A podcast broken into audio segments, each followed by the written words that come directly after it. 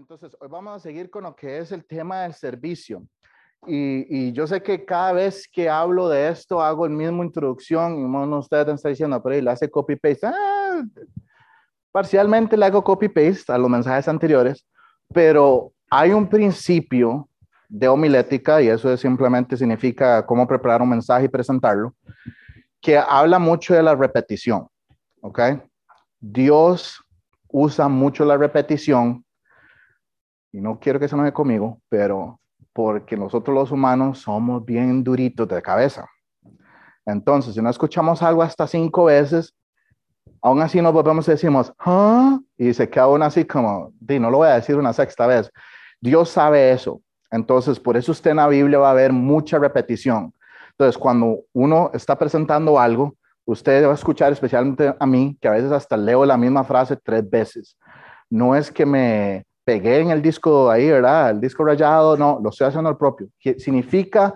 Esto tiene un valor importante en el mensaje. Yo espero que si está distraído con los frijoles, el arroz que dejó en la casa, este, que se, porque que se que ponga atención, ¿ok? Si lo dejó en la, en la, olla de cocimiento lento o en la depresión, si está usando algo más moderno, no se preocupe, ella se maneja solita. Entonces, usted no se preocupe por los frijoles, no se preocupe por arroz, no se preocupe por la carne que dejó cocinando, todo va a estar bien. ¿Ok? Entonces, este tema de servir es seriamente importante y el mensaje de hoy es un poquito menos técnico, por decirlo de esa manera, o sea, no va a tener tanto strong para arriba y para abajo y definiciones de la palabra original aquí y allá. Hoy va a ser un poco más de retarnos y sacarnos de nuestra zona de confort, como si no lo hubiéramos estado haciendo ya hace rato, pero a movilizarnos a entender el por qué estamos estudiando eso. Y es que el mensaje de hoy es el mensaje número 5 de la serie Dispónganse a servir. Entonces mi pregunta a veces es, ¿qué he entendido yo hasta hoy? ¿Y qué estoy aplicando hasta el día de hoy? ¿Verdad? Porque hemos visto los diferentes dones, ¿verdad? Y, y, y, en el último mensaje, que va a ser eh, la otra semana o la semana que sigue, no, no estoy seguro cuándo lo vamos a tirar ahí, voy a traer un cuadro de comparativo muy sencillo, nada más voy a poner cuatro pasajes bíblicos y voy a poner todos los dones que hemos visto para que usted vea que son un montón, no son cinco o cuatro o seis, ¿verdad? Este, son casi 20 o más de 20. Quiere decir que todos nosotros aquí tenemos la capacidad de al menos uno de esos. Y la semana pasada lo hablamos. Todos tienen un don. Y el versículo bíblica, bíblico cuando dice todos, ustedes se pueden imaginar que significa todos, no algunos. Entonces, quiere decir que si usted es cristiano y está aquí en esta mañana, usted es parte del cuerpo de Cristo. Y hoy vamos a hablar mucho del cuerpo de Cristo y van a escuchar analogías y la intención del mensaje de hoy es motivarnos y movernos hacia dejar excusas y dejar eh, ideas en nuestras cabezas de yo no tengo una parte en el cuerpo y yo no, y voy a decir esta palabra, a veces pensamos que yo no sirvo para nada, ¿ok? Y eso es una gran mentira.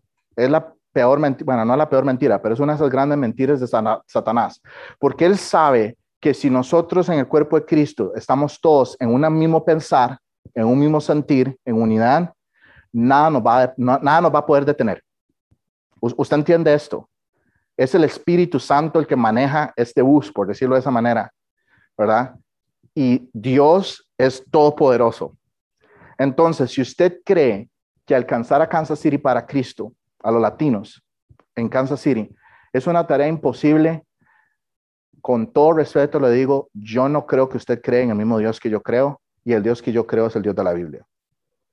Porque no es imposible. ¿Ok? Pero para poder lograr eso, tenemos que estar en un mismo sentir, tenemos que estar en unidad y cada uno de nosotros tiene que entender cuál es su parte en el cuerpo de Cristo. Es por eso que este tipo de enseñanzas son importantes. No es para que usted después llene su cabeza de teología y ande ahí con un cerebro, va, caminando así que no puede ni moverse porque de tanta información. No, se lo voy a poner así. Si usted consume mucha teología pero no hace ejercicio, tiene un, muy, un balance muy pobre. Y es exactamente lo mismo a la inversa. Si usted cree que servir y no aprender teología o lo que la Biblia enseña es la forma de ser cristiano, entonces usted es un cristiano muy pobre balanceado. Entonces, o desnutrido o sobrepeso, para ponérselo en términos que usted entienda. O usted está demasiado gordito espiritualmente y no hace ejercicio y no, y no pone en práctica las cosas prácticas, o usted está así súper desnutrido, ¿verdad? Pero no tiene sustancia, no tiene ni músculos porque nunca quiere leer su Biblia. Eso les ayuda un poco a, tener la noción. Tenemos que ser balanceados, ni muy allá ni muy acá. Tenemos que estar balanceados. Ok, entonces, hoy vamos a estar en 1 Corintios capítulo 12. Eh, vamos a estar en el versículo 12, la semana antepasada lo dejamos en el versículo 11. Y yo quiero que haga esto. Si tiene una Biblia, y eso es otra cosa que quiero, igual, con mucho amor se lo voy a decir, por favor traiga una Biblia o si usted es más de la, de la era tecnológica, aunque sea traiga su teléfono con aplicación en el teléfono. Yo pongo esto aquí, pero yo quiero que usted entienda que los versículos que yo pongo aquí no es para que usted no traiga la Biblia porque le pesan en, el bulto, en el salveque, lo que sea. Yo, yo entiendo, somos prácticos y queremos ser prácticos, pero la Biblia es para leerla, no para sostener la puerta de su casa o para sostener los papeles de las facturas que están en su escritorio. Entonces, no quiero ser grosero, no quiero ser grosero, pero necesitamos acostumbrarnos a estar en nuestra Biblia todos los días del mundo. Y si falló por aquí o por allá, hey, no se preocupe, nos pasa a todos, a mí me pasa, especialmente estas últimas semanas que he estado súper ocupado. Cuando abro mi tiempo a solas, que es mi, agenda o mi, o mi libreta para llevar ahí, me quedo viendo y hago yo, wow, ¿quién me robó el martes? ¿O quién me robó el lunes? Porque brinca de una fecha a la otra fecha y yo digo, wow, ¿y qué pasó aquí? ¿Ok? Entonces nos pasa a todos, pero lo que no nos puede pasar es que pase el tiempo y usted lo abre y diga, wow, la última nota dice 1989. Y no ha leído la Biblia como en 30 y pico de años. No. ¿Ok? Entonces, un día, dos días, si usted se vuelve a montar al caballo, no deje que Satanás le robe a usted la bendición de estar a los pies de Cristo porque eso es lo que lo va a hacer usted empezar a, pensar y a hacer las peores cosas y los peores pecados que usted jamás pensó. Dice, ¿cómo llegué aquí? Y, a veces la, gente, y hemos estado hablando de eso porque varias personas ¿cómo, ¿cómo, es que llegué aquí, verdad? Qué raro, ¿verdad? Y 400 pecados, no, todo hecho, ¿eh? ¿cómo llegué aquí? Bueno, yo le puedo decir cómo llegó ahí. Saque su tiempo a solas y muéstreme cuándo fue la última vez que tuvo un tiempo a solas. Y yo le voy a decir cómo llegó ahí. Entonces, como decía Sam en la mañana y como mencionaba ahora eh, Will, aquí hay un ministerio de consejería.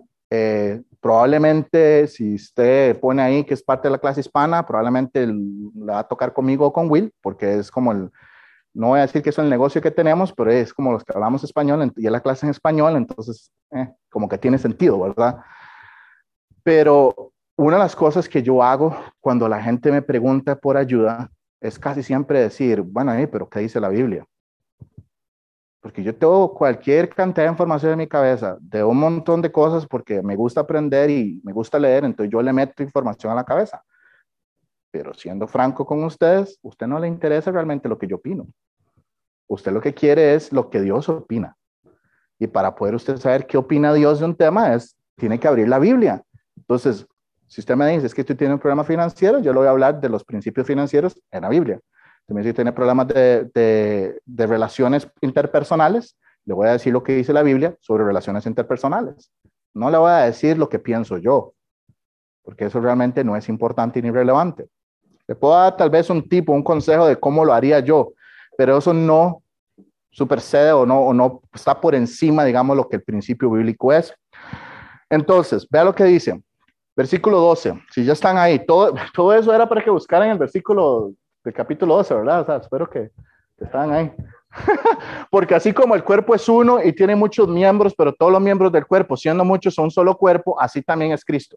¿Ok? Así también Cristo.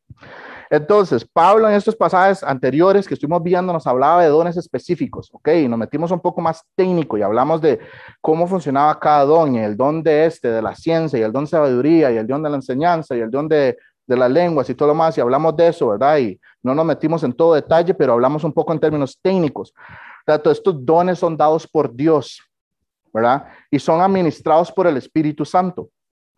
Si usted tiene el Espíritu Santo y está en esta mañana aquí, Dios le garantiza a usted que al menos tiene un don. Y la razón por la cual es importante entender este principio es el siguiente. Todo el día de hoy, o sea, todo este mensaje, Pablo nos va a estar haciendo analogías con el cuerpo humano. Ya ustedes me escucharon hablar a mí de esas analogías y hoy vamos a repasar. Nuevamente, diría Sam que la repetición es el precio de ganar conocimiento, ¿verdad? Entonces, tenemos que hacerlo. Entonces, ese es el problema. ¿Quiénes de ustedes se les ha dormido una pierna? ¿Verdad? Se sienta uno mal o tal vez está en mala posición, la circulación cambia y cuando se va a levantar empieza uno así, ¿verdad? y dice, pero ¿qué pasó? La pierna no hizo lo que tenía que hacer. ¿Qué tan molesto es cuando eso pasa? Es bastante molesto. Yo a veces hasta empiezo a zapatear, ah, ya, despertate, hombre, que necesito caminar y voy agarrado de la pared, ¿verdad? Hasta que la pierna reacciona. ¿Quiénes de ustedes les ha dado un tic por estrés o un tic por lo que sea muscular? Ok, es una reacción muscular, como el ojo. ¿verdad? A mí me pasa en uno de mis ojos. Cuando paso una semana muy tallada en el trabajo, quiere decir que estoy trabajando 10 horas, 12 horas diarias, llega el final de semana, mi cuerpo dice, ya basta. Y yo siento que la espalda la tengo así como súper tensa, porque estoy en la computadora toda así, ¿verdad? En esa posición. Ya basta. Y empieza el ojo. Ta, ¿Cuántas veces le ha dicho usted al ojo? Te comando que dejes de brincar. ¿Y cuántas veces le ha hecho caso al ojo? En mi caso, nunca. nunca. Entonces, cuando eso pasa, inmediatamente yo digo, Ash, Ash, rápido, al Phoebe, vamos por el lado, ¿verdad? Porque necesito salir de la casa. no puedo decir eso porque en la dieta que estoy haciendo no puedo comer helados. Qué triste. Pero entonces vamos a caminar por el barrio. Entonces, empujando ahí a la Bibi en el cochecito por una hora y ahí vamos moviendo los músculos para que el cuerpo empiece a aflojar, alejar mi mente del trabajo y todo lo demás, etcétera, etcétera, etcétera. Y con el tiempo, el ojo deja de brincar. ¿Qué tan molesto es que le esté brincando el ojo? Muy molesto. Entonces, yo le voy a preguntar esto. Si Dios nos dice que todos somos parte del cuerpo de Cristo, si usted es cristiano, y nos está asemejando o nos está comparando a un cuerpo físico, porque Dios utiliza el principio de Romanos 1.20, que es las cosas naturales o las cosas invisibles de Dios son eh, bien visibles, viendo lo que es la creación, es un principio del estudio bíblico provechoso, entonces lo usamos mucho en evangelismo, usted sabe que si hay un edificio, hay un constructor, y si hay un constructor, bueno, ok, si hay una creación, hay un creador. Muy simple principio. El mundo no se creó solo porque si hay una creación, hubo un creador y ese creador es Dios.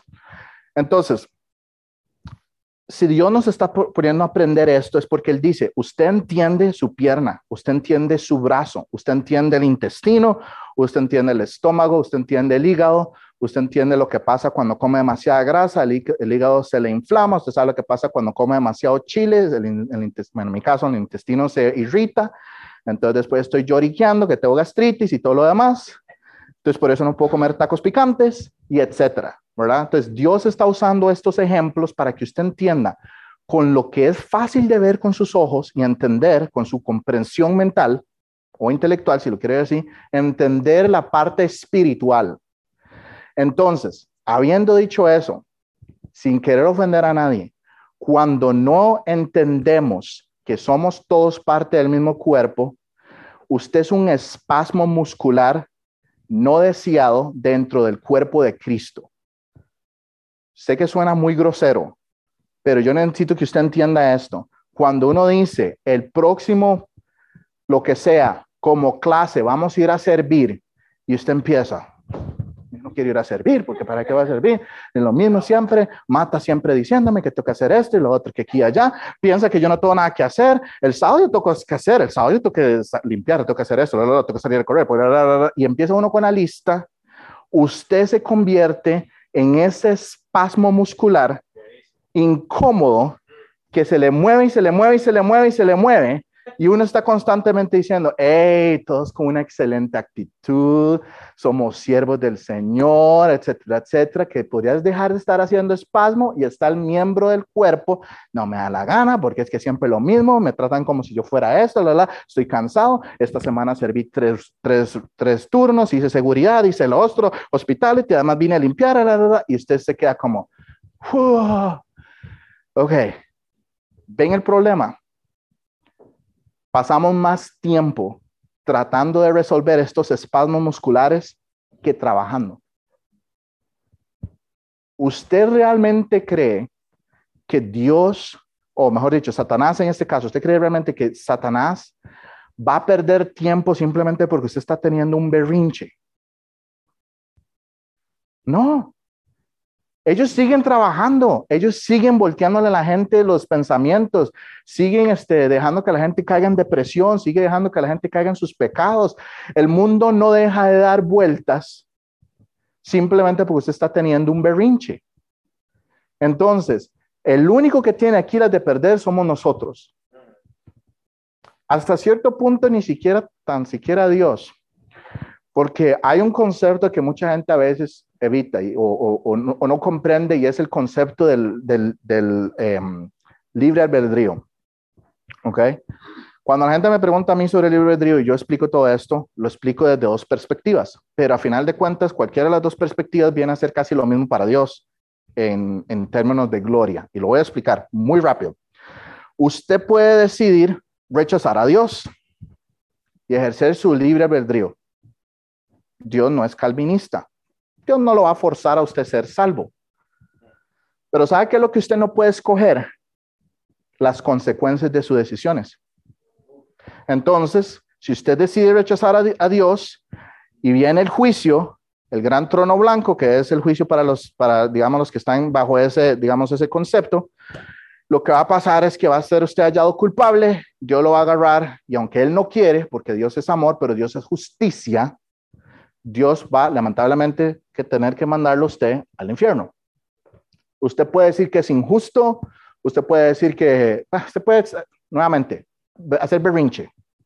Y si no sabe qué hacer berrinche, es hacer ahí un escándalo en el piso como un niño. Usted puede hacerlo si quiere, pero esto no va a cambiar lo que va a pasar.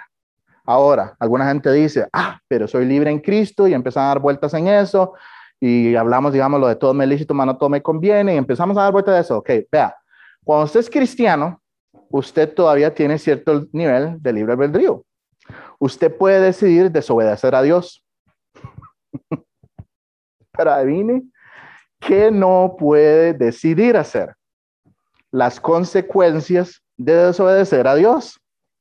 Hebreos es muy claro. Si usted desobedece a Dios, Dios lo va a corregir porque Él es un Padre perfecto y Él ama a, a sus hijos. Entonces usted va a recibir palo. Y el día que usted se muera, perfecto, usted se muere y llega todo contento al tribunal de Cristo, que es el tribunal para los que sí son salvos. Hay dos cosas diferentes, no me voy a meter ahí porque es toda una enseñanza grande, pero usted llega al tribunal de Cristo donde usted va a ser juzgado por su servicio como cristiano. Pero adivine que no puede escoger las consecuencias de haber sido vagabundo, mediocre y negligente. Entonces usted va a estar delante de Dios y Dios le va a decir, perfecto, Alexito, te salvaste. Bueno, para ser más correcto, te salvé en la cruz. Genial. Pero después, los próximos X años de tu vida no hiciste nada. No moviste un dedo, no serviste en el cuerpo de Cristo, no serviste a nadie ni, ni llevaste el evangelio a nadie. Ok, entonces, si bien es cierto, usted es salvo, bienvenido al cielo, no va a recibir ningún tipo de corona, no va a recibir ningún tipo de, retribución ni nada, porque usted fue un mal siervo. Y usted va a ver esas palabras en los evangelios de, de siervo infiel. Y igual no me voy a meter ahí porque es otra enseñanza larguísima. Pero bueno, el punto es que usted no puede escoger las consecuencias tampoco ahí. ¿Ok? Entonces, créame, Dios va a, va a recibir la gloria y esa es la parte que mucha gente no entiende. Dios va a recibir la gloria de su deidad, su poder, su amor y su justicia, sea que usted termine en el infierno o sea que usted termine en el cielo. Dios siempre gana. y nunca pierde. Entonces, ahí los que tenemos la de perder y los que tenemos que analizar muy bien qué tenemos que hacer con nuestras vidas somos nosotros. Porque podemos escoger lo que queremos hacer, pero no podemos escoger las consecuencias de lo que hacemos. Usted no puede decirle a Dios, no, pues ya no juego. me salgo de esta, ya no juego, no me gustó el premio. No, no funciona así. Usted o se mete en el programa o se mete en el programa. Entonces, ¿qué pasa con el cuerpo de Cristo? Lo que va a pasar es esto, Dios va a recibir gloria de una u otra manera. Dios va a recibir gloria de una manera, aún en una iglesia desastrosa, aún en, en el concepto de los corintios que eran súper carnales y súper torcidos y hacían todo mal, Dios va a llevar gloria aún cuando tenga que hacerlos pasar por tribulación y los tenga que hacer pasar por el tribunal. No, no se confunda en creer que, ay, pobrecito Dios, ay, sí, como yo no sirvo en la iglesia, Él está con una mano atrás y ya no pudo hacer nada, Dios. Venga, Dios, yo le ayudo. Ten mucho cuidado. ¿Ok? El Dios de la Biblia es un ser todopoderoso y realmente no lo necesita. Yo sé que eso tal vez es, si usted vino para, si usted vino para que yo lo, lo motivara esta mañana y lo hiciera sentir calientito por dentro, tal vez hoy no es el mejor mensaje para eso. Porque a muchas personas les choca cuando uno les dice que Dios no nos necesita. Porque inmediatamente quieren apelar al Dios osito Teddy, ¿verdad? Que lo abrazan y, pero Dios es todo amor. Sí, pero es fuego consumidor también. Dios es justicia. Santo, santo, santo. ¿Usted sabe por qué Cristo tuvo que morir en la cruz? Porque si usted tan siquiera estuviera a dos millas de distancia de la santidad de Dios, sin la protección de Cristo, usted se quemaría así, como estar al puro frente del sol a unos cuantos kilómetros. Así de fuego consumidor es Dios es el sacrificio de la cruz que lo hace a usted acepto, aún en medio de su desastre de persona y vida, poder estar delante de la presencia en el trono. No se equivoque. Cuando el velo se rasgó, murió Cristo y se rasgó el velo, y entonces tenemos entrada al altar santísimo, a la presencia directa del trono de Dios, no es porque usted es muy cool, muy padre, muy chivo, muy chiva si es Costa Rica, muy tuani si es Costa Rica, usted escoja la palabra que quiere usar. Ninguno de esos. Es porque Cristo es tan increíble, tan poderoso, tan inigualable, que es por Él que usted puede estar en la presencia de Dios sin quemarse así. Es así de simple. Es el amor y la sangre de Cristo que detienen la ira de Dios. A veces tenemos un concepto errado en nuestras mentes de quién es Dios y repetimos y repetimos. Y yo llamo esto costumbrismos o, ¿verdad? O sea, si sos bautista y tenés toda tu vida en una iglesia bautista, entonces usas ciertas palabras, usas ciertas frases y haces ciertos comentarios teológicos que ni siquiera están en la Biblia, pero nunca los cuestionas porque adivinemos qué. Toda mi vida estuve en una iglesia bautista y así hablo. Eso es un error tenemos que tener mucho cuidado de no tener doctrina simplemente por cuál dominación venimos. Usted tiene que probar las cosas.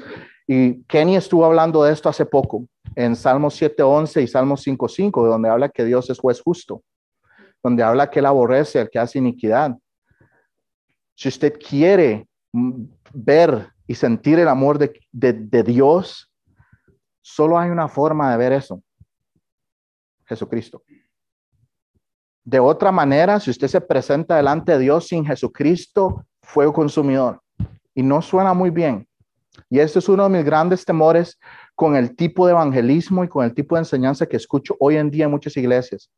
Le bajamos el valor y la intensidad y la santidad de Dios con tal de hacer el evangelio y con tal de hacer a Dios aceptable y agradable al inconverso, cuando eso no es lo que Dios es.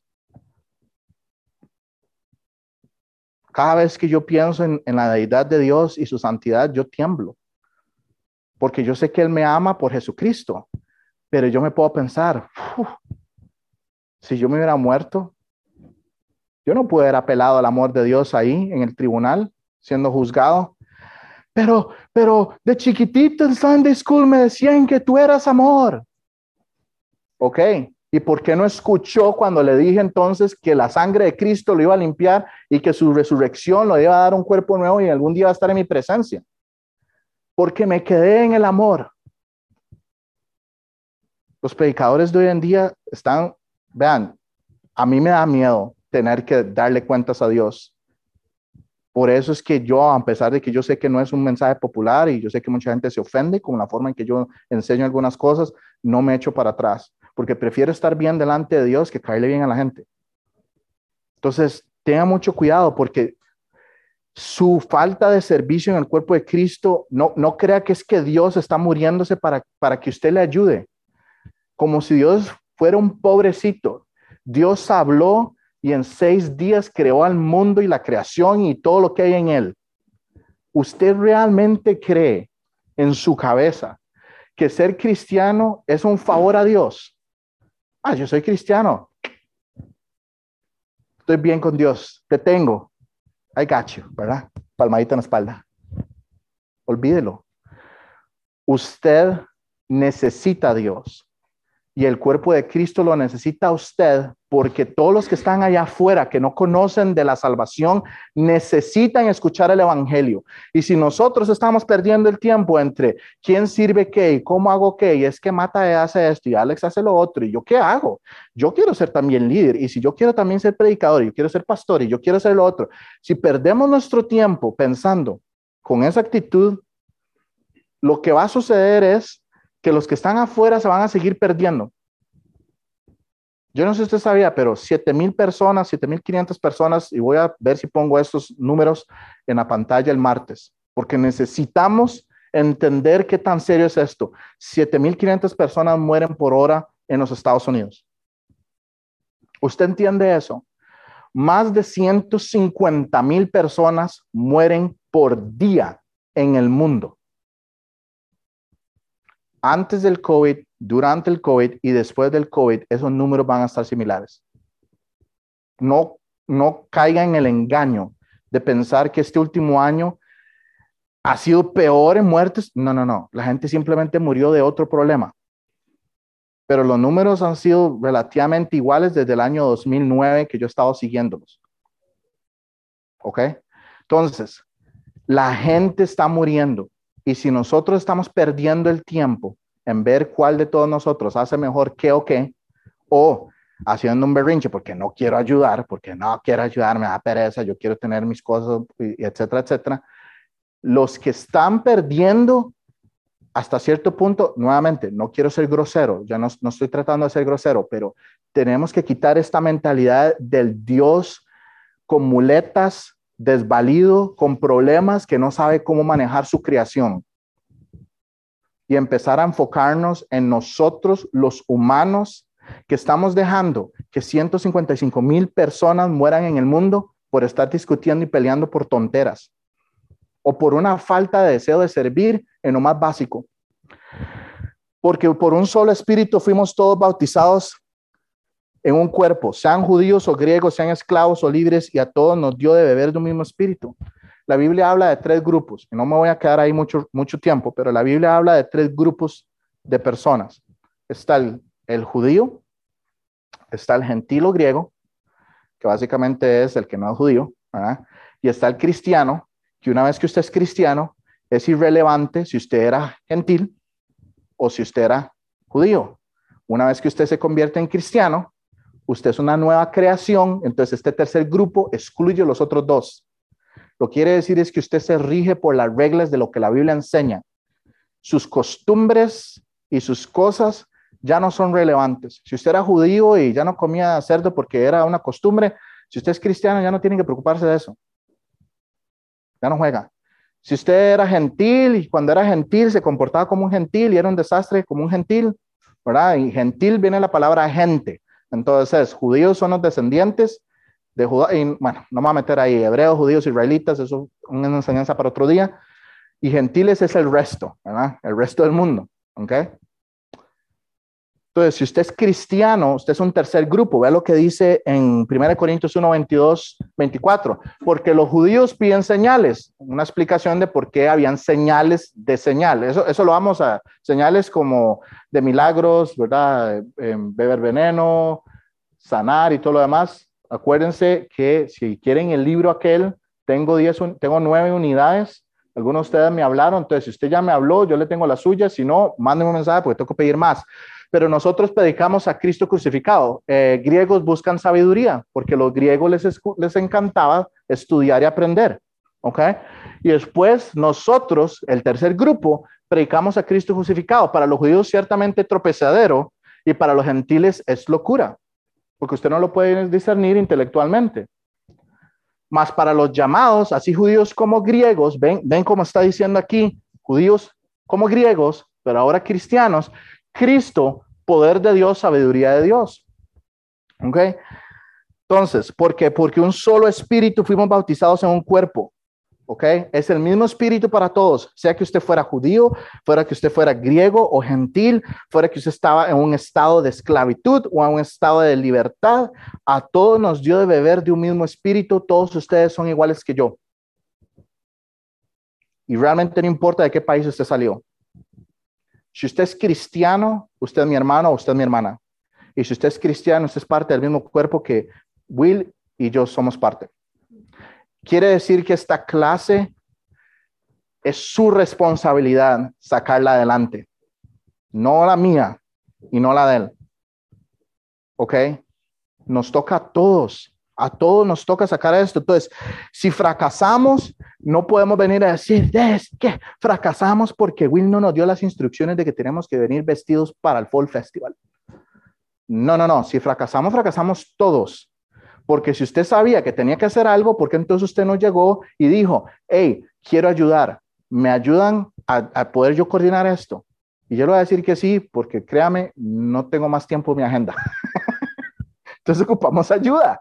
Y él, está también, la agenda se desborda también. Estamos empezando a bloquear y a quitar cosas de nuestra agenda este año que no nos va a dar tiempo a terminar el final de año. Ahora, en, ¿qué quiero decir esto? Algunas cosas requieren cierta preparación, ¿verdad?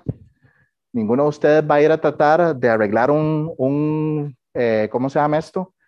Una nave espacial de la NASA si no tiene el conocimiento. O sea, podemos tener el deseo, pero créame, esa gente que trabaja en esas, eh, cosas tiene un conocimiento, entonces hay que tener conocimiento. Entonces hay tareas dentro del ministerio que son necesarios tener cierto conocimiento. Por ejemplo, la enseñanza requiere preparación, pero si usted quiere estar en esta área, por favor, involúcrese con nosotros y yo me aseguro de ayudarle de ir con usted en todo el proceso y dentro de, y voy a decir esto, porque si quiero que esto quede claro, y dentro de unos tres o cuatro años, tal vez usted va a poder entender mucho de las cosas que usted necesita para poder hacer ciertas cosas. Yo sé que esta parte a la gente le molesta. Yo no le estoy diciendo que no se involucre y que no haga. Usted puede enseñar en este momento ya mismo, si usted me dice, me acabo de convertir y tengo algo que compartir de este pasaje, el Espíritu Santo le va a dar algo y usted lo puede hacer. Pero si usted quiere entender cómo comprender la Biblia sin quebrarle los principios y sin sacar cosas fuera de contexto, eso lleva años. Algunos de ustedes tal vez no lo ven porque ven el resultado finalizado. Pues yo empecé a estudiar en el 2004. ¿Qué año estamos? 2021. Me tomó cuatro o cinco años prepararme hasta cierto nivel. Y después fue como graduarme de kindergarten, de la prepa. Ya empecé otra vez de él, estudie solo, ok, saque, saque, saque, busque un libro, compre aquí, comparta sus notas con otro predicador que tenga más experiencia que usted, pum, colabore, a ver, haga ahí una, una, ¿verdad? Es como, hey, me estoy saliendo del tema, estoy, estoy diciendo algo antibíblico, voy bien, o sea, lleva trabajo. Entonces, hay partes del ministerio y hay partes del cuerpo de Cristo que llevan su trabajo. Usted nada más no se levanta y hace a lo loco, pero hay otras cosas que no requieren mucho trabajo que todos podemos hacer, como el refrigerio. Todos podemos traer refrigerio. Yo vacilo que lo peor que puede pasar es que ese día todos comen galletas, si lo hago yo, y si mi esposa no me puede ayudar. Si ella me ayuda, comen algo rico. Pero si ella está súper ocupada con Vivi, a punta de Oreo y fresco les va a tocar y salado que se, que se queja porque eso es lo que va a ver. Pero pude hacerlo, me explico, o sea, pude mover mis pies, agarrar algo y hacer algo. Eso es lo que quiero que entendamos. Prestar la casa para un estudio bíblico, ¿qué tan difícil es? El otro, el otro, el otro día vamos a hacerlo a mi casa. Ok, usted dice tal día, ok, pum, voy a traer un café, voy a traer un pancito, lo que sea. Usted puede hacer eso. No tuvo que ir al seminario cinco años para poder hacer eso, o me equivoco. Es puro sentido común. Levantar una escoba, tuvo que ir a la escuela de escobas. Venir a limpiar la iglesia, usted no necesita ir a cinco años al seminario. Ser persona y mostrar amor hacia otra persona, misericordia. Tuvo que ir al seminario para poder aprender a tener amor y mostrar pasión y comprensión de Cristo. No, eso viene con el Espíritu Santo. ¿Cuáles son las nueve manifestaciones del Espíritu Santo? Nada más piénselo. Amor, paz, gozo, mansedumbre, templaza. Y continúen con tales cosas, no hay ley. O sea, es un problema mental, gente.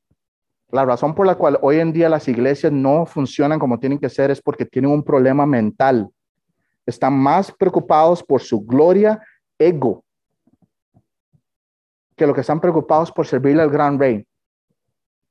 Y a mí me da miedo morir y llegar a la presencia de Dios y que me diga que fue un vago mediocre. Por eso usted me ve que yo trato de empujar los límites. Y Ash dice, uh, se va a matar hombre. Y le digo, y ella no le hace gracia a mi comentario, pues yo digo, si me muero, me voy al cielo y llego a la presencia de Dios, pero quiero llegar aprobado, quiero llegar a un obrero probado, no quiero llegar reprobado, no quiero llegar delante de Dios y que me diga, qué bárbaro más mediocre, con todo lo que le di, los dones, todo lo que, porque algunos de nosotros, Dios nos da dinero para administrar y usted dice, ¿cómo? ¿En serio? Sí, eso es parte de un don. Dios se lo da porque Él sabe que usted puede ser un buen administrador y usted puede manejar las finanzas. ¿En qué? En misiones. ¿En qué? En la iglesia. ¿En qué? En los que tienen necesidad. Hay tanto que se puede hacer. Vea, versículo 14, aquí lo voy a meter el gas, porque ya dije un montón de cosas que necesitaba decir como contexto y todo lo demás se nos va a ir como mantequillita. Espero que sí, ¿verdad? Entonces, versículo 14, además el cuerpo no es solo miembros, sino muchos. Además, el cuerpo no es un solo miembro, sino muchos, ¿ok? Entonces, todos ustedes son parte del mismo cuerpo. Nuevamente, el cuerpo de Cristo no es Pastor Will Mata. Usted tiene idea de lo que, y, esto no es una crítica hacia él, pero usted tiene idea de lo que él puede hacer en una semana. Voy a tirar un número a, lo loco porque no, no, no lo hemos cuantificado, pero digamos que él puede hacer 10 cosas en una semana para la iglesia. Y solo este ministerio ocupa 15. Y además de eso estamos tratando de hacer cosas en español para la iglesia en general, entonces son otras 5 tareas más. Alguien, por favor, explíqueme, ¿cómo alguien que puede hacer 10 cosas puede hacer 20 en una semana? Eso es loco. Se va a matar. Nelly no quiere que él se mate, ¿verdad? Entonces, no tiene sentido. Entonces, ahora, si somos aquí unas 40 personas y nos alternáramos todos a hacer, aunque sea una tarea cada dos semanas, salen esas 20 tareas así.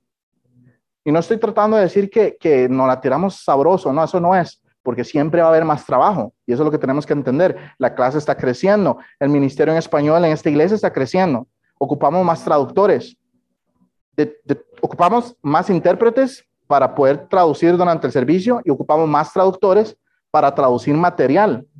Entonces, algunos de ustedes tienen la capacidad intelectual, por decirlo de esa manera, ¿verdad? De poder sentarse y digerir páginas y ponerlas en español con sentido. Bueno, eso es una forma de servir esta iglesia, porque queremos traducir todo el FBI. Pero si eso lo entre Mata y yo, y Mao que nos estaba ayudando, no lo vamos a poder hacer. Es demasiado trabajo. Es para que estuviéramos a 40 horas de tiempo completo haciéndolo. Y no lo estamos haciendo porque tenemos trabajos, porque hay que pagar las facturas de nuestros hogares. Entonces, si todos metiéramos un poquitico de, trabajo, lo sacamos. Me voy a brincar ese de primero Romanos 1.20. Eh, gracias. Entonces, ve lo que dice. Si dijera el pie, y aquí estos tres versículos los puse juntos porque es la misma analogía que hemos estado dándole el tambor y al tambor. Si dijera el pie, ay, ¿por qué no soy mano? No soy del cuerpo, porque eso no será del cuerpo. Y si dijera la, la oreja, porque no soy ojo, no soy del cuerpo, por eso no será del cuerpo. Y si todo el cuerpo fuese ojo, ¿dónde estaría el oído? Y si todo fuese oído, ¿dónde estaría el olfato? Una de las cosas más ridículas que he escuchado es que todo el mundo quiere ser pastor y misionero. Entonces, ¿y el resto de la iglesia? Si todos en este mundo fueran doctores, no construimos ni una cosa porque no habrá ingenieros. Si todo este, si todo este mundo fueran doctores, de, entonces ¿quién, quién, ¿quién toca música? Si todo el mundo fuera doctor, entonces ¿quién, quién es dentista? Bueno, voy a decir médico, cirujano, para, para ser más específico, porque doctor suena como muy, muy generalizado. Pero ustedes ven el problema. Si todo el mundo es panadero, entonces ¿quién se encarga de la carne? No tiene lógica. Hermanos, no tiene lógica que todos en el cuerpo de Cristo quieran ser predicador. No tiene lógica que todos en el cuerpo de Cristo quieran ser el pastor. No tiene lógica que todos en el cuerpo de Cristo quieran ser líderes. Imagínense si todos los que estamos aquí quisiéramos ser líderes. Ah, bonito. Usted hace, no, usted hace, no, usted hace, no, usted hace, usted no, ya nadie hizo nada. Nadie hizo nada. Es así de simple. No todo el mundo puede ser pastor porque entonces el resto de las ovejas, ¿quiénes son? A menos de que seamos pastores de pastores de pastores de pastores de pastores. Igual, hello, eso no tiene sentido. Entonces, el pie no puede decirle a la mano de, ay, ¿qué, qué pasó? Y, y, la oreja no le puede decir al ojo de, ay, hombre, entonces, ¿cómo es que es? ¿Verdad? No puede. Cada uno de ustedes tiene una función dentro del cuerpo y cada uno de ustedes es especial. Tal vez usted dice, pero yo soy el dedito pequeño del pie. Usted es el dedito pequeño del pie, pero si no lo tuviera, se cae, pierde el balance. Es así de simple. Cada uno de ustedes es especial y cada uno de ustedes es importante. Ahora, siento que cuando digo algo bueno, después voy a decir algo malo y entonces como que, ¿verdad? Los, les digo algo bueno y después, ¡pah! Pero nadie es indispensable. La forma en que Dios funciona es que si alguno de nosotros no nos da la gana hacer nuestro trabajo en el cuerpo de Cristo, Dios nos quita y pone a alguien que sí lo quiera hacer. Y nuevamente, Dios no está en el cielo diciendo, ay, ¿ahora qué hago? Mao decidió que no quiere hacer en el cuerpo de Cristo, se me cayó el plan. Llama a los ángeles a reunión y les dice, ¿qué hacemos? Ay, hay peligro, emergencia, por favor. Dios hace, antes de que Él existiera, yo ya sabía que lo que iba a hacer y lo que no iba a hacer, porque Él es omnisciente, Él lo sabe todo. Entonces Él sabía cuando Él iba a fallar, cuando no iba a fallar, cuando iba a salir, cuando iba a ser un buen ejemplo, igual que yo, igual que Will. Entonces usted no está haciendo nada porque Dios se le escapa. Si Dios tiene que quitarlo usted y poner una roca a predicar, la Biblia dice que, ¿qué va a hacer Dios? Quitarlo usted y poner una roca a predicar. Entonces Dios no está inválido ahí en el cielo. Mas ahora Dios ha colocado los miembros, cada uno en ellos, en el cuerpo como Él quiso. Entonces, si usted le molesta, que usted tal vez no tiene algunos de los dones, que esté en su ego y en su arrogancia piensa que eran los buenos para usted, yo creo que no le reclame ni al pastor ni le reclame a los líderes de que no lo están usando en lo que usted quería. Regrese a su Biblia, póngase de rodillas y dígale a Dios, mas ahora Dios ha colocado los miembros, cada uno de ellos en el cuerpo, como tú quisiste. De ahí, me diste esto, lo recibo con un gran contentamiento, porque es lo que tú quisiste. Y qué mejor arquitecto y diseñador y creador que Dios. Yo no sé si ustedes escucharon el mensaje de hoy de, de Sam, pero yo me estaba riendo por dentro, no porque fuera gracioso, sino porque me acordó algo yo soy relativamente introvertido. Usted me ve que yo hablo mucho, pero eso es más que todo cuando no me siento como presionado por el grupo alrededor mío. Entonces, aquí estamos en distancia, estoy bien, entonces estoy hablando y estoy enseñando la Biblia, ¿ok? Pero si usted me ve a mí en una actividad, yo soy de los que se quedan en la esquina, porque yo no soy de estar socializando mucho, no es mi personalidad. Entonces, cuando yo empecé a ver las cosas que estaba haciendo Dios, yo dije, pastor, misionero, sí, eso era en el 2002. Pero después lo que he visto yo que ha pasado en los últimos 10 años con amigos pastores y misioneros que los han tratado pésimo y ver sus luchas y ver sus familias cómo se desintegran porque ellos quieren agradar a Dios, pero la gente simplemente los apuñala y todo lo demás. Entonces, yo me hice para atrás y yo dije, nah, ya no quiero ni pastor ni misionero. No, no, no. Yo lo que voy a hacer es dedicarme a ayudar aquí, dedicarme a ayudar a de por sí, yo tengo dones de administración, entonces ahí me puedo sentar en una esquina y nada más estar preguntando ciertas cosas, voy a estar ahí sentado, coordinando, haciendo y todo lo demás. Yo rechacé el pastorado dos veces y eso es algo que mucha gente no sabe. Por este mismo concepto. Yo decía, no, es que eso no, no, eso no es así y todo lo demás. Y Dios me dijo, mas ahora Dios ha colocado los miembros cada uno en el cuerpo como yo quise. Y usted dijo que se iba a someter a mi voluntad. Entonces, como dijo Sam, está bien. ¿Qué me queda? Y yo dije, eh, está bien. Usted sabrá lo que está haciendo. Porque yo en mi carne tengo dudas. Y no lo quiero hacer. Pero usted sabe, usted sabe más que yo lo que está haciendo. Y me sometí. Y eso es tener fe, como dijo Sam hoy. Dijo, la obediencia es fe porque usted está creyéndole a Dios. Entonces yo lo hice y dije, está bien, voy a dejar que usted me use como usted quiere, porque si todos fueran un solo miembro, ¿dónde estaría el cuerpo? Nuevamente, él creyó en su sabiduría que ponerme a mí en una posición de este tipo era algo bueno para el cuerpo y yo me sometí. Me tuvo que limar asperezas, sí. Me tuvo que limar un montón de cosas que en mi vida yo todavía decía, jamás voy a hacer esto, jamás voy a hacer lo otro. Y ahora que tengo hasta una hija, me doy cuenta cómo Dios ha estado limando un montón de cosas en mi vida, incluyendo a mi esposa, usando a mi esposa y a mi propia hija para decir, es que yo lo necesito que usted lime eso para el ministerio. Y yo digo, ah, no, obedezca, sométase a lo que Dios quiere. Ni el ojo puede decir a la mano, no te necesito. Ni tampoco la cabeza a los pies, no tengo necesidad de vosotros. Antes bien, los miembros del cuerpo que parecen más débiles son los más necesarios. Vean, nosotros no podemos hacer ministerios con ustedes. Cada uno de ustedes es importante. Nuevamente, no quiero que entendamos mal, no somos indispensables. O sea, si alguno de ustedes decide no querer hacer nada, Dios nos va a mandar más gente para llenar ese espacio pero ¿sabe qué es lo que pasa? Que durante el tiempo de mientras aparece alguien y todo demás, no podemos operar, no podemos funcionar un cuerpo 100% saludable, porque se va a notar que hay una necesidad que usted dejó un hueco, porque decidió no someterse a Dios. Y algunos de nosotros que tal vez no tengamos el don o la capacidad, vamos a ir a hacer esa tarea porque hay que hacerla pero sería como que la mano trate de ser pie, sería como que los ojos traten de ser orejas. No calza, porque usted fue diseñado, usted fue creado y usted le fue dado un don que es como una pieza de Lego.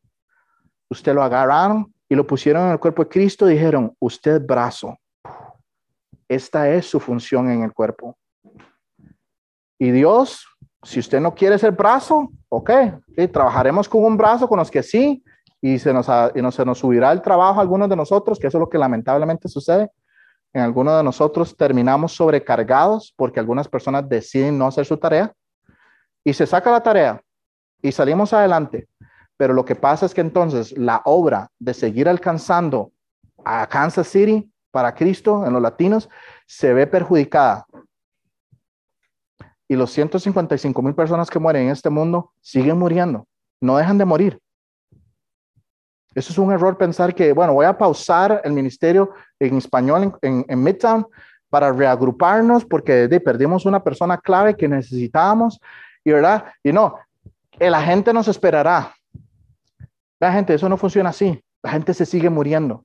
La gente necesita de Cristo indiferentemente de si usted pausa algo o no. ¿Entendemos qué tan urgente es este tema? Ni el ojo puede decir a la mano, no necesito, tampoco ni la cabeza, los pies, no tengo necesidad de vosotros. Antes bien, los miembros del cuerpo que parecen más débiles son los más necesarios. ¿Quién de ustedes puede vivir sin un corazón? ¿Quién de ustedes, si le saco los dos pulmones, puede vivir? ¿Quién de ustedes, si le saco los dos riñones, pueden vivir?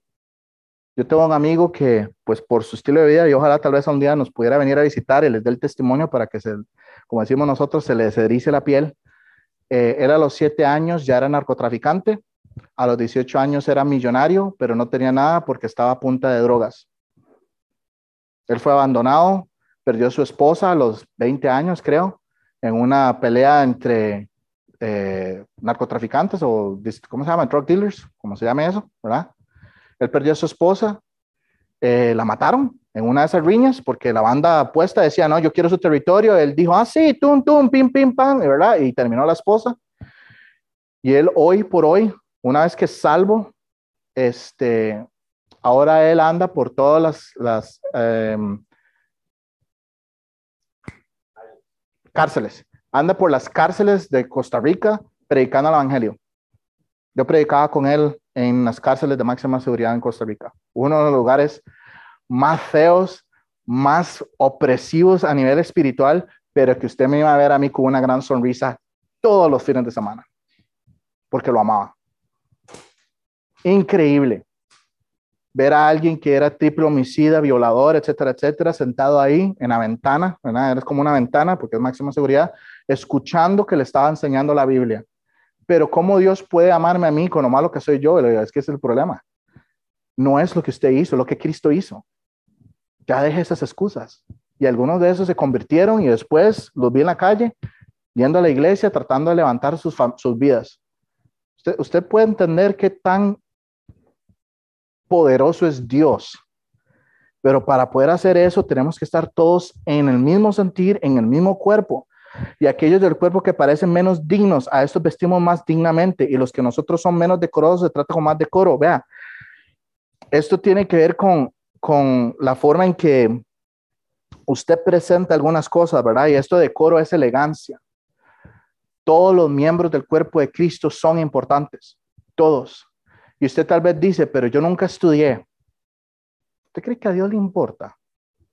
En serio, sí, ya siendo franco. ¿Usted cree que a Dios le importa que usted no estudió? O usted me dice, pero yo con costos puedo leer. ¿Usted cree que a Dios le importa que usted no puede leer? ¿Usted realmente cree en su cabeza que lo que el ministerio es y los dones es por su capacidad mental y lo que usted ha hecho y lo que no ha hecho? No usó a Pedro Usó a Pablo también. simplemente usa una diferente herramienta. Yo se lo voy a poner de esa manera. Eh, algunos de ustedes trabajan en construcción o hacen remodelación, entonces ustedes entienden esto muy bien. Ninguno de ustedes agarra este, un martillo para cortar vidrio. Eso no tiene sentido. Usted vaya a agarrar la herramienta que tiene la punta de diamante y corta el vidrio y hace las medidas y todo lo demás. Y usa un martillo para clavar clavos y un desatornillador para atornillar tornillos. ¿O me equivoco? ¿O alguno de ustedes ya va ahí y llega al lugar de trabajo solo con una cuchilla, un pocket knife? Aquí estoy listo, eh, yo soy el handyman. Por favor, usted sabe lo que la gente se le va a quedar viendo y va a decir, ah, muchas gracias por haber venido, voy a buscar a alguien más. ¿Por qué? Porque cada trabajo y cada operación requiere una herramienta cada uno de nosotros somos una herramienta que tenemos una función dentro del cuerpo de Cristo y Dios nos usa como Él quiere. Entonces, los que predicamos, predicamos, pero los que hacen otras cosas, el cuerpo de Cristo no puede existir sin los riñones y sin los pulmones. Quítese de la mente, si usted ha dejado que Satanás le meta en su cabeza, que porque tal vez usted piensa que es menos decoroso que los demás, y voy a decir esto, si usted dice, es que yo no estudié, yo no hice esto, yo no lo, y empezamos con la lista, ¿verdad? De todas las mentiras de Satanás, ¿verdad? Y decimos, pero vea, ese predicador ah, fue el mejor instituto bíblico, fue el mejor, la, la, la. Así no funciona Dios, porque es lo que dice 1 Corintios 1:25, porque lo insensato de Dios es más sabio que los hombres y lo débil de Dios es más fuerte que los hombres. Dios utiliza a las personas menos decorosas, menos preparadas, para la gloria de su evangelio. ¿Sabe por qué? porque todo mundo va a poder reconocer que esa persona no tenía ni, ni, las, las, capacidades, ni los estudios y todo lo demás. Entonces no pueden decir que ganó personas para Cristo por su doctorado en la Universidad de Dallas Theological Seminary, que es una de las más reconocidas. ¿Entiende ese principio? Es Dios haciendo la obra, no usted. No es usted. Entonces no importa, es irrelevante. Es irrelevante si usted me dice, pero es que yo soy muy torpe para X, Y, Z. ¿Usted cree que a Dios le importa? A Dios no le importa. Dios lo único que quiere hacer es usarlo. Y usted no quiere. Y lo que usted no está entendiendo es que no solo usted se está dañando usted mismo y lo que Dios puede tener para usted en el cielo. Que yo entiendo, algunos de ustedes probablemente van a decir, ni me interesa. Voy a estar en el cielo. Eso no es eso lo mejor divertido. Ah, llegué al cielo, listo, no me estoy quemando. Ok, genial. Pero el daño que usted le está haciendo al cuerpo de Cristo por no querer participar con el cuerpo de Cristo en unidad, bueno, así de crítico. La botella entendió y se cayó. Eso puede dañar todo. Puede dañar todo usted puede ser la razón por la cual alguien no reciba el Evangelio. Y eso a mí me rompe el corazón. Porque los que nosotros son más decorosos no tienen necesidad, pero Dios ordenó el cuerpo dando más abundante honor al que le faltaba. Dios usa a la gente menos capacitada para hacer grandes cosas, porque entonces Él se lleva toda la gloria cada herramienta tiene su funcionalidad. Para que no haya desvanencia en el cuerpo. Vea, esta palabra desvanencia significa disensión o división. Sino que los miembros todos se preocupen los unos por los otros. De manera que si un miembro padece, todos los miembros se duelen con él. Y si un miembro recibe honra, todos los miembros con él se gozan. Eh, pónganse el último versículo, porfa, de Gálatas. Gálatas. Esto, y este es el último versículo, y aquí termino. Esto es una de las razones por las cuales yo quería hablar de esto, porque lo he visto demasiadas veces. Iglesias disfuncionales. Vean, no es el dinero. ¿Usted sabe quién es el dueño del dinero? Dios.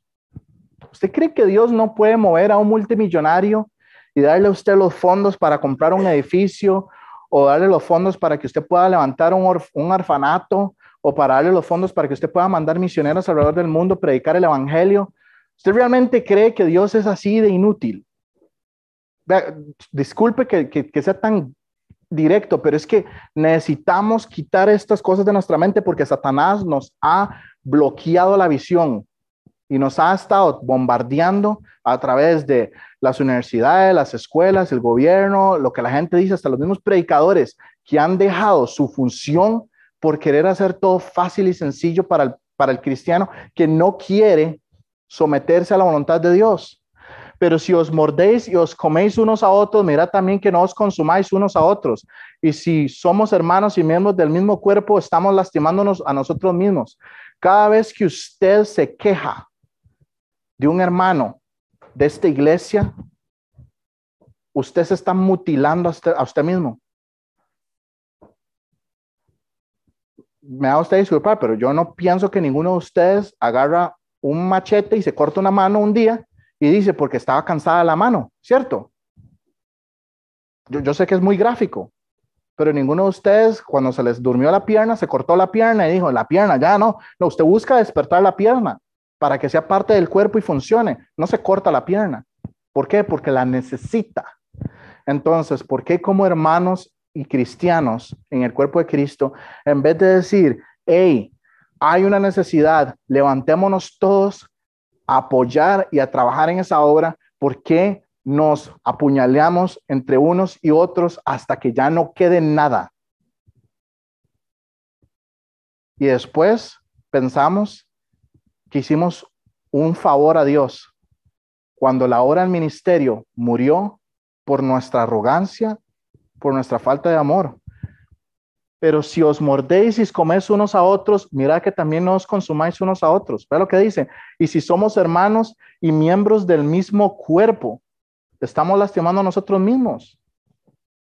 Cada vez que usted actúa así, está lastimándose usted mismo. Está dañando lo que Dios hizo en su perfecto diseño. Entonces yo voy a cerrar acá.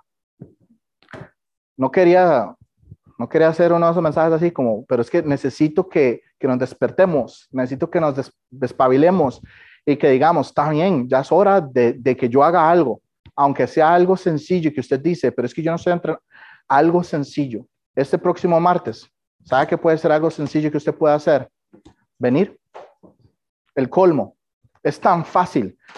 Nada más llegue, y cuando usted vea esas cuatro canciones en español, cante como si tuviera diez pulmones. Para que la iglesia vea que, que, los hispanos también estamos agradecidos con Midtown y que queremos alcanzar a otros hispanos, porque de eso vamos a hablar. Las peticiones de oración van a ir dirigidas a alcanzar a Kansas City para Cristo en español. Entonces, voy a dejar que, que Will cierre.